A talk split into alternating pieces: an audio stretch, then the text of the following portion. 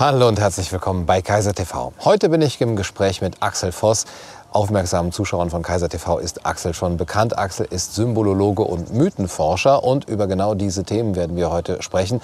Über Joseph Campbell, über den Mythos und die Freiheit hier aus Luzern, ein bisschen oberhalb des Vierwaldstätter Sees. Axel, schön, dass du da bist.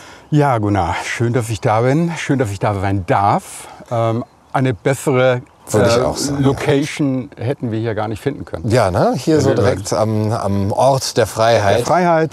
Genau. Und ja. Ja. Ähm, Joseph Campbell, wir haben schon ein bisschen was von dir gehört, aber das ist natürlich auch schon ein bisschen äh, länger her. Mhm. Über ihn. Ja. Was kann Joseph Campbell uns heute noch sagen und wer war er überhaupt? Joseph Campbell war Mythenforscher. Amerikaner, der 1904 im Stadt New York geboren ist und ein Leben hatte, was eigentlich nach einer Verfilmung schreit. Also der hat angefangen, den Mythos zu entdecken, indem er mit seinem kleinen Bruder damals bei Buffalo Bill Cody war und ähm, das erste Mal überhaupt von den äh, indianischen Ureinwohnern gehört hat. Und das hat ihn sehr viel mehr äh, bewegt und gefangen genommen als äh, eigentlich seine äh, Sozialisation auf der ähm, katholischen Tradition heraus. Und äh, er hat gesagt, ich möchte alles darüber wissen. Er ist dann in das äh, Naturkundemuseum gegangen und hat in kürzester Zeit quasi die Bibliothek leer gelesen und hat gesagt, ich möchte verstehen, äh, wie diese wilden Völker ticken. Wieso äh, leben die in einer ganz anderen Art und Weise und warum ist äh, der Mythos äh, ihnen so wichtig?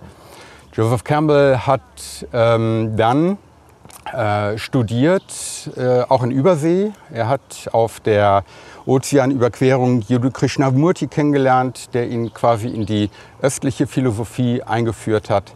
Er hat dann in äh, München und auch in Paris studiert, ist dann zurückgekommen nach Amerika so kurz nach dem Börsencrash und hat die Stelle an der Universität, die er eigentlich haben wollte, und er hat während seines Studiums sich vielseitig orientiert. Er hat äh, sich mit äh, mittelalterlicher Literatur befasst. Er war in seiner Freizeit, in seinem äh, Unileben äh, ein begnadeter Jazz-Saxophonist und er war ähm, äh, wirklich olympiareifer Läufer. Das heißt, er hatte Sport, er hatte ne, diese musikalischen Ausbildung und diesen Hang zur Literatur und insbesondere zu den alten Mythen. Und er wollte als Lehrer anfangen und nach dem Börsencrash war die Stelle weg. Dann hat er die Zeit genutzt und hat nur gelesen. In einer Hütte im Wald, so muss man sich das so ein bisschen vorstellen wie bei Henry David Thoreau, der dann sich komplett zurückgezogen hat und nur gelesen hat. Und dann äh, hat er quasi äh, diese Tiefe entdeckt, diese große Leidenschaft für ähm, James Joyce. Äh, er hat Kontakt gehabt mit äh, C.G. Jung. Er war mit dem Indologen Heinrich Zimmer sehr befreundet äh, und auch sehr, sehr großer Verehrer von Thomas Mann, von dem er meinte, er hätte den Mythos in die moderne Zeit gerettet. Und was kann uns Campbell mit diesem breit gefächerten Interessen und mit seinem ja, sehr, sehr breiten Werk, was kann er uns heute noch sagen? Welche Ideen wären für uns diejenigen, die uns am, am weitesten bringen derzeit? Ich denke, seine Hauptidee ist seine ähm, berühmte Aussage, die er als Lebensbotschaft seinen Schülerinnen, und er hat an einem Mädchencollege unterrichtet, immer wieder auf den Weg gegeben hat. Und das waren diese berühmten Worte Follow your bliss. Und das ins Deutsche zu übertragen, ist eigentlich gar nicht so einfach. Ja.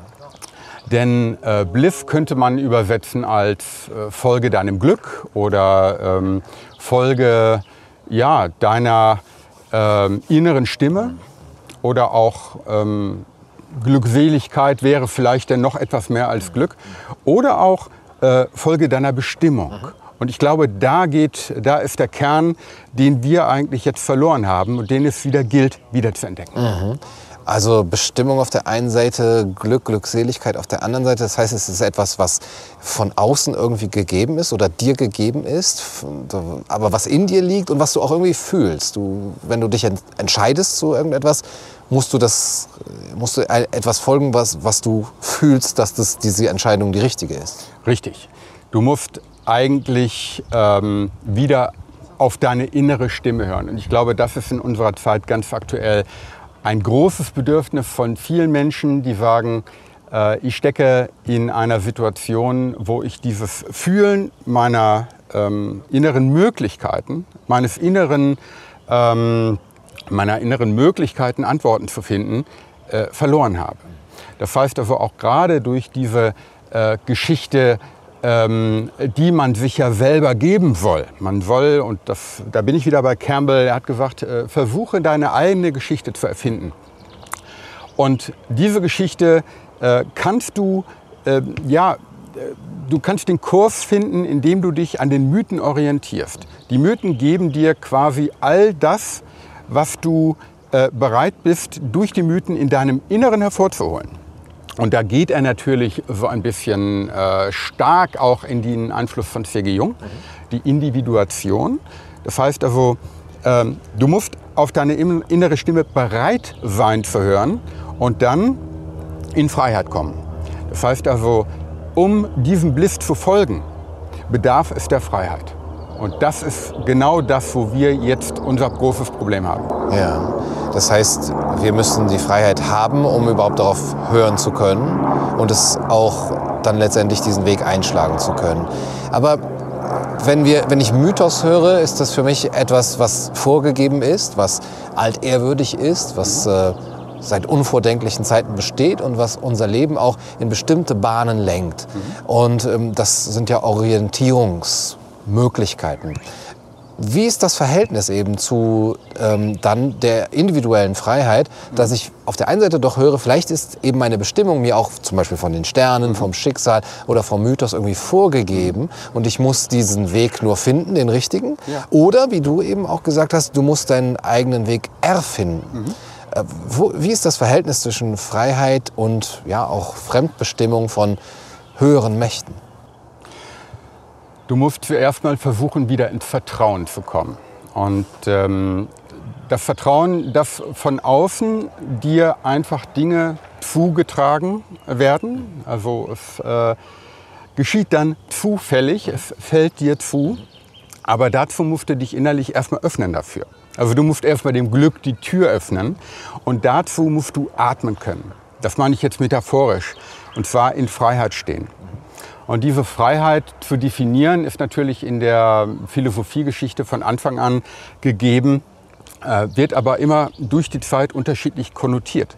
Es äh, hat also auch die Tradition, die in der Antike anfängt mit Platon und mit Sokrates, die gesagt haben, du bist in Freiheit, wenn du aus einer Vernunft heraus das wahre, gute und schöne für dich findest.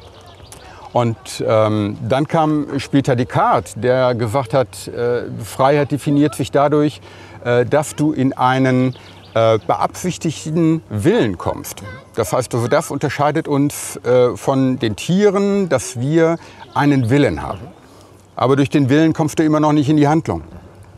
Und äh, Spinoza hat es denn damals so äh, formuliert, dass er gesagt hat, wir müssen lernen, unsere Affekte zu überwinden. Und dann bist du frei. Und dann kam quasi so langsam ähm, diese Ausrichtung auf diese Frage, wie funktioniert meine individuelle Freiheit eigentlich im gesellschaftlichen Rahmen? Also Kant hat dann äh, gesagt, wir müssten quasi von diesem Willen in eine Handlung kommen. Also Willen allein reicht nicht, wir müssen wirklich das umsetzen na, also da sind wir genau in diesem Moment wieder äh, sehr aktuell. Und er nannte das Ganze dann praktische Vernunft.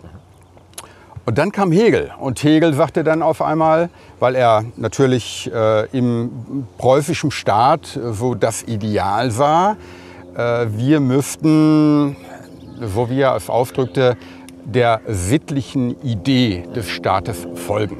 Das heißt, der Staat hat eigentlich keinen Selbstzweck, sondern wir können uns im Staat ausdrücken. Und dadurch wäre der Staat quasi die Ultima Ratio für ein freiheitliches Gefühl. Das hört sich heute absurd an. Ja. Von und das, prätotalitär. Ja, ja, ja. Also er war da ähm, sehr, äh, ja, natürlich durch, durch das Preußentum beeinflusst.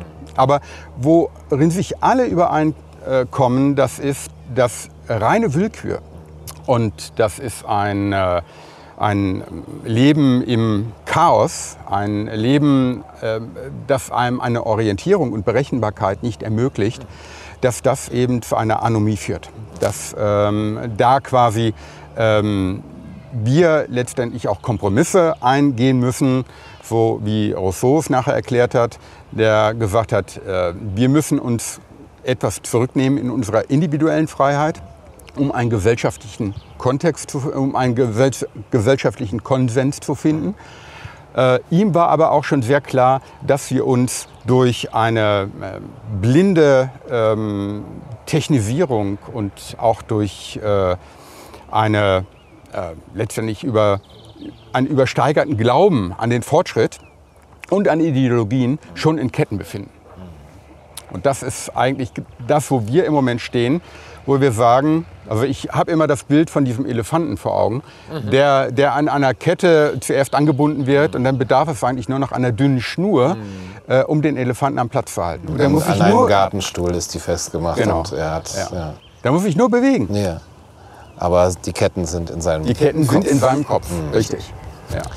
Wie können wir uns von diesen äh, Ketten frei machen? Also was sind äh, die einzelnen Schritte, die wir gehen in unserem, in unserem Leben, vielleicht auch nach dem Mythos irgendwie vorgezeichnet, mhm. wo wir aufbegehren und wo wir letztendlich zur Freiheit kommen? Nietzsche hat das einmal sehr schön formuliert, und zwar am Anfang seine Zarathustra. Und er hatte da eine Metapher von den äh, drei Verwandlungen. Die erste Verwandlung, in der sich viele von uns äh, immer noch befinden, das ist das Bild des Kamels. Ein Kamel ist ähm, demütig, äh, ist äh, quasi in einem passiven Modus. Es trägt alles. Äh, es trägt alles. Es findet sich damit ab, in die Pflicht genommen zu werden. Und ähm, äh, es ist eigentlich ähm, ja, demütig äh, gegenüber äußeren Faktoren. Und aus dieser Phase heraus, äh, und da findet eigentlich noch überhaupt gar keine Freiheit statt, kommen wir äh, in die Phase des Löwen. Und der Löwe kämpft gegen, das ist auch ein schönes Bild, gegen den Drachen. Der Drache steht für das äh, Du sollst. Und äh, das ist auch in der Kunstgeschichte immer so ein schönes Bild, wenn der Löwe mit dem Drachen kämpft und ähm, ja, diese, dieses Bild von einem Drachen im Nebel, äh, den wir als Bedrohung empfinden, aber noch nicht sehen können, äh, das ist natürlich auch äh, ja, eine äh, Situation, die uns so hilflos, so ohnmächtig macht. Aber als Löwe hast du die Kraft, selbstbestimmt zu sein und für die Freiheit einzustehen. Also es ist eine noch negative Freiheit, in der es heißt, ähm, du musst dich erstmal frei von etwas machen. Und man kann noch keine Lösungsansätze erkennen, aber er kommt in die Aktivität. Er kommt ähm, in eine Position für etwas einzustehen. Mhm. Und so einen Widerstand zu leisten, Richtig. zu kämpfen gegen eine Übermacht, die äh, mit Gesetzen und Verordnungen auf das Leben dieses Menschen oder dann des, des Löwen eben einwirken will. Ja, weil der Löwe jemand ist und äh, auch da wiederum diese schöne Formulierung, der kommt aus dieser Komfortzone. Mhm. Und die Komfortzone ist das, was uns träge hält, was uns auch ängstlich hält. Und aus der Angst und aus der Trägheit heraus kannst du dich nicht weiterentwickeln. Du musst diesen Weg des Löwen gehen und dazu bedarf es den Mut des Löwen. Wenn du da rauskommst, hast du die Chance, irgendwann in die dritte Phase einzusteigen. Das ist die Phase des Kindes.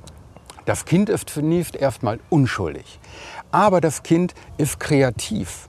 Es ist offen genug, neue Dinge zuzulassen und es kann aber auch sich von alten lösen. Oder ich, Nietzsche geht sogar noch weiter und er hat gesagt, das Kind geht eigentlich in das Vergessen. Das fängt völlig neu an. Also du hast diese drei Phasen. Du hast ähm, einmal äh, diese ja, Art von äh, Genügsamkeit, also du äh, stehst in einer, in einer Demut. Duldsamkeit. Duldsamkeit, richtig.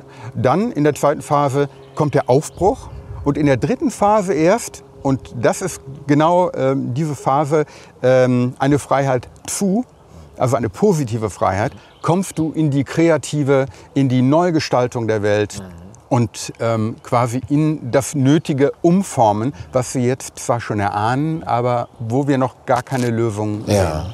Also du musst dich erstmal, du musst dir erstmal bewusst werden, dass da ein Drache im Nebel äh, ist ja, und dass genau. du das nicht länger tragen mhm. willst. Dann musst du dich dagegen wehren auch und da aufbegehren, dir eben sozusagen die, die Ketten ne, dich freimachen von den Ketten, genau. die Ketten sprengen. Mhm. Und dann musst du aber etwas auch mit der angefangenen Freiheit oder auch ja, mit der Tatsache, dass der Drache ja immer noch da ist, ist ja nicht so einfach, ja. musst du damit aber auch kreativ umgehen mhm. und dann deinen dein Blick auf etwas Positives, Neues richten. Genau. Und wo kommst du in den Bliff? Da hat Joseph Campbell sehr, sehr schöne Sätze gewagt. Also es lohnt sich, ihn wirklich zu lesen. Er war ähm, natürlich auch Autor und äh, Publizist.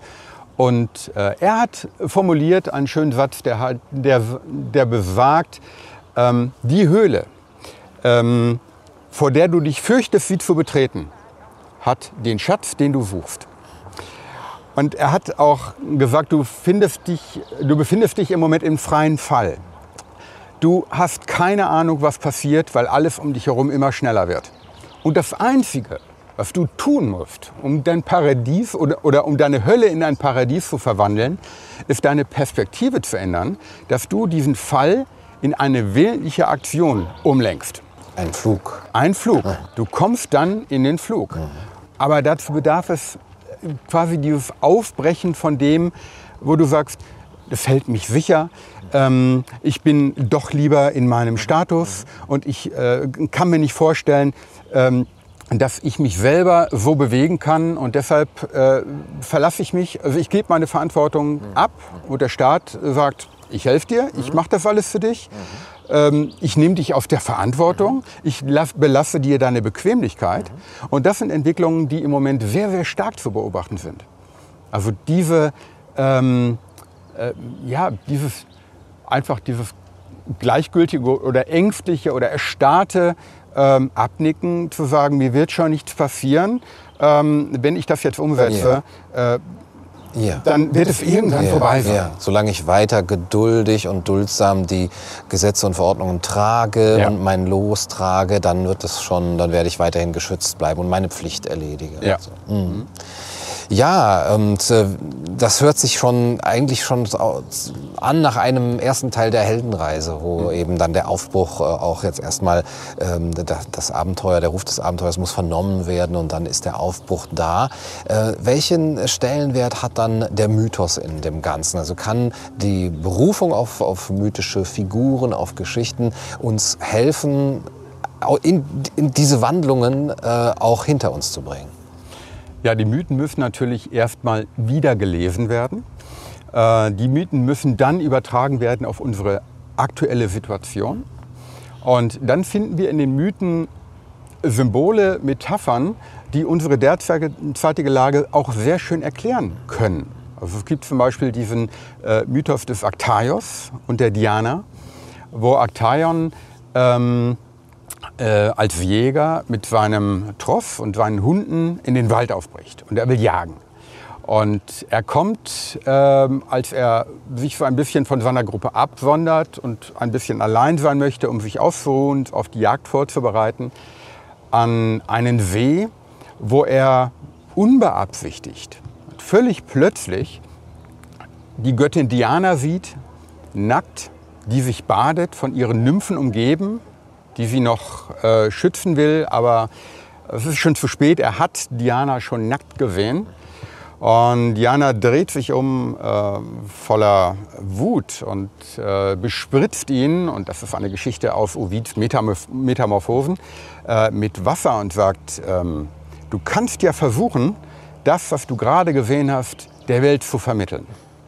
Und Aktorian ist natürlich geschockt und er flieht und er weiß gar nicht, äh, wie er mit, dieser, mit diesem, äh, was ihm gerade geschah, umzugehen soll, äh, umgehen soll. Und merkt aber, dass er sehr schnell fliehen kann. Und dass er zurück zu seinem Lager läuft und merkt, äh, als er an sich herunterschaut, äh, ist ihm ein Fell gewachsen. Er fühlt auf einmal, sein Kopf wird schwer, er fühlt seine Hörner, die äh, sich nach oben verästeln. Und er versucht jetzt auszurufen äh, seinen Leuten, äh, ne, dass er wieder da ist. Und mittlerweile hat er sich in einen Hirsch verwandelt und seine eigenen Leute äh, hetzen dann die Hunde auf ihn. Und die Hunde nicht. sie erkennen ihn nicht. Er versucht noch, und das ist so ein, äh, Ovid beschreibt es als ein äh, weder menschliches noch tierisches Röhren. Also er ist so dazwischen. Und in dieser Verwandlung gelingt es ihm nicht, sich noch mitteilen zu können. Und er stirbt quasi durch seine eigenen Hunde. Metaphorisch übertragen könnte man jetzt sagen, und äh, Giordano Bruno hat sich schon sehr, sehr stark eben mit diesem Mythos beschäftigt.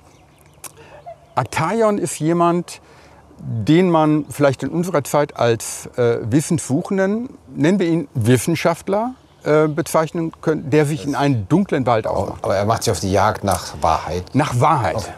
Vielleicht nach Wissen. Nach Wissen. Mhm. Und ähm, er bricht natürlich in dieses unbekannte Terrain auf und wird auf einmal, ohne dass er das beabsichtigt hat und auch ohne dass er bereit dafür ist, initiiert. Er bekommt es mit der puren Ladung Natur zu tun. Und dafür steht Diana. Die nackte Natur. Die nackte Natur, die ihn natürlich überwältigt, wo er auch gar nicht mit seinem Wissen weiterkommt. Und dadurch, dass er quasi nicht im Gefühl, im Mythos steckt, rennt er zurück und der, der einstmals der, Gejagte war, der Jäger war, wird jetzt zum Gejagten. Das heißt also, alles wendet sich gegen ihn. Und wenn du das jetzt überträgst auf ein Virus, der freigesetzt wird, ähm, wo man sagt, vielleicht könnte er aus einem Labor kommen, vielleicht ist er künstlich erzeugt, vielleicht ist er auch nur entstanden, weil wir immer, immer mehr die Natur drangsalieren und für uns Menschen vereinnahmen. Vielleicht ist genau diese ähm, Natur, die sich jetzt gegen die Wissenschaft wendet, ähm, die, die die Wissenschaft ins Wanken ähm, bringt. Und sie sich letztendlich selbst eigentlich, also es sind ja seine eigenen Hunde und, und Jäger, die seine eigenen Methoden er, erlegen, sich wenden gegen sich gegen ihn. Ja. ja. Und das ist nur ein Beispiel, wie ein Mythos äh, in die Gegenwart gebracht werden kann, um auch vielleicht darüber nachzudenken, wie kommen wir da raus? Wie kommen wir auf dieser ja das, aktuellen Fall. Das ist die Frage, weil ein Mythos ist ja, das ist ja eine tragische Geschichte. Ist ja. das ein Verhängnis? Das muss so geschehen und letztendlich, wenn du dich zu weit in den Wald hineinwagst, wirst du das Schicksal Aktaions erleiden oder können wir was daraus lernen und es, dem entgehen? Das ist natürlich unsere Interpretation. Man kann Aktaion jetzt als tragischen Helden ähm, bezeichnen, aber äh, letztendlich, wenn wir es für uns als positiv werten, dass wir sagen, wir müssen vorsichtig sein mit dem, was passieren kann, kann es uns von der Tragödie in eine Lösung bringen. Einfach indem wir sagen, äh, wir nehmen das als Warnung, äh, wir nehmen das äh, als Weg, tatsächlich mit der Natur achtsamer umzugehen und vielleicht auch auf unser inneres Gefühl zu hören, Lösungsansätze nicht nur rein wissenschaftlich äh, zu erzeugen, sondern auch von unseren ureigensten Antworten in uns selbst. Mhm. Was fühlen wir bei der, der derzeitigen Situation, bei den Auflagen? Wir kommen immer mehr aus dem Leben raus mhm. und sind immer weniger in der Lage, weil wir uns quasi ähm, selber vom Leben trennen, äh, die Lösung, die in uns trägt, hervorzuholen. Mhm. Das ist im Moment ein großes Problem, was ich sehe, weil viele Leute einfach in dieser Angststarre sind und aus einer Angststarre heraus kann man nicht in die Freiheit kommen, kann man keine neuen Gedanken finden. Man schreit nur danach, wann ist es vorbei und bleibt an seinem Punkt. Ja, oder bleibt das Kamel, das bleibt weiterhin das Kamel, ja. duldsam trägt. Ja, aber wie kommt man in die Freiheit? Wie kommt man aus der Angst raus und sagt, okay, jetzt, jetzt, jetzt gehe ich. Du hast gesagt, ja, man braucht Mut, aber wenn man keinen Mut hat, wo kriegt man den her? Den Mut findet man in der Gemeinschaft. Den Mut findet man in der Kommunikation, die jetzt auch immer mehr abgetrennt wird. Äh, den Mut findet man im sozialen Austausch. Und den Mut findet man auch in einer Form von Achtsamkeit dem anderen gegenüber, äh, ihn nicht als per se Bedrohung zu sehen, sondern als jemanden, und das ist eine Tradition, die findest du im Mythos bei vielen Völkern. Die heißt im ähm, afrikanischen Ubuntu, das heißt also, ich existiere, weil wir existieren. Das findest du auch in dem indischen Gruß Namaste. Ich verbeuge mich vor dem göttlichen Licht in dir. Diesen Respekt gegenüber anderen, Martin Buber hat ja gesagt, äh, ne, also letztendlich ein Ich wird ein, Dich, wird ein Ich durch ein Du. Wir brauchen einander, um uns selber tragen zu können um neue Wege zu finden, um diesen Drachen, den wir noch nicht sehen können, bekämpfen zu können. Okay, also in der Vereinzelung können wir eigentlich nicht richtig mutig sein, werden wir in unserer Angst auch eingeschlossen. Aber erst durch den Kontakt mit anderen, der uns erschwert wird äh, heute. Wir müssen den Kontakt suchen und erst in diesem Kontakt können wir dann zu einem, zu einem neuen Denken auch über diese ganzen Probleme finden, weil wir uns ja miteinander erst verständigen müssen darüber. Sie- Ja. Siehst du das auch so wie ich? Siehst du den Drachen dort im Nebel auch? Und was können wir dagegen tun? Ja, das, äh, ich sag mal, die einfache Antwort äh, oder die einfache Botschaft, die man auch immer wieder sagen kann, ist, ja, wir werden sterben. Aber wir werden sterben heißt ja, wir müssen zuerst mal leben lernen, um sterben zu lernen. Na, also denk an die Stoa. Ne? Also du na, äh, musst ein Leben lang sterben lernen, um einfach dich vor dem Tod nicht mehr fürchten zu müssen. Und wenn du auf dieser Furcht kommst, auch das Schlimmste, was uns passieren kann, ist, dass wir sterben. Aber wir werden sterben. Aber wir können doch nicht die ganze Zeit in Schockstarre äh, dieses Mantra vor uns her äh, jammern und schreien, äh, der Tod bedroht uns und darüber hinaus auf dem Leben kommen. Also können wir nur gemeinschaftlich uns Mut machen und selber in eine Situation begeben, wo wir sagen, wir wollen leben. Ähm, wir haben quasi dieses Risiko. Wir haben ähm, das Leben ist Risiko. Wenn man, wenn man das negiert, wenn man sagt, ich will kein Risiko, dann kommt man auf dem Leben. Man wird sich nicht weiterentwickeln, man bleibt das Kamel, man geht nicht gegen den Drachen an und letztendlich verliert man auch den, den Kontakt zu anderen. Ähm, man guckt sich Netflix an. Ja. Und das ist nicht äh, die Form von Leben, die man eigentlich ein gelingendes Leben lernen Nein, wollte. ne? nein, das ist äh, Henry David Thoreau. Ne? Das ist, ich ging in die Wälder, ne? weil ich wahrhaft leben wollte. Ja, den Mark des, des Lebens das aufzusaugen, Genau, ja. damit ich am Ende nicht gewahr werde, wurde nicht gelebt zu haben. Und das ist genau der Kern. Du musst auch wieder dich mit der Natur verbinden. Du musst dich öffnen für das, was von außen kommt, um das, was du in dir trägst, wieder hervorholen zu können. Und Das ist, was in den Veden schon steht. Die Inder sagten, alles ist durchdrungen von Brahman. Brahman ist das Numinose. Ähm, bei den Griechen hieß es das Nous. Das ist äh, quasi das, was letztendlich jede Gottheit in sich trägt. Also man betet die Götter an als äh, Avatare, als äh, Manifestation dieses großen, unabbildbaren, was sich vielleicht ähm, bei Schopenhauer, den äh, Campbell auch verehrt hat, äh, und Nietzsche äh, als der Wille ausdrückt, als die Urkraft, als das Göttliche, was alles durchdringt. Na, also dieses pantheistische Prinzip. Und wir haben gleichzeitig das Atman, und das ist der göttliche Funke im Namaste. Na, also das ist das, was auch in der, in der ähm, Mystik, auch in der äh, christlichen Mystik, das ist na, das, was wir in uns tragen. Und wenn die beiden in äh, Verbindung kommen, dann haben wir quasi Verbindung zu der ganzen Welt. Das ist der Mythos. Das ist gelebter Mythos. Gelebter Mythos, Axel. Dadurch, dass man sich mit anderen auch äh, eben in Begegnung äh, geht und dass Ja. man dann auch eben zu dem Mut kommt, äh, die Last äh, das, und, und die Bedrohung durch den Drachen von sich zu werfen, sich Ja. aufzulehnen und diese Reise weiter zu begehen.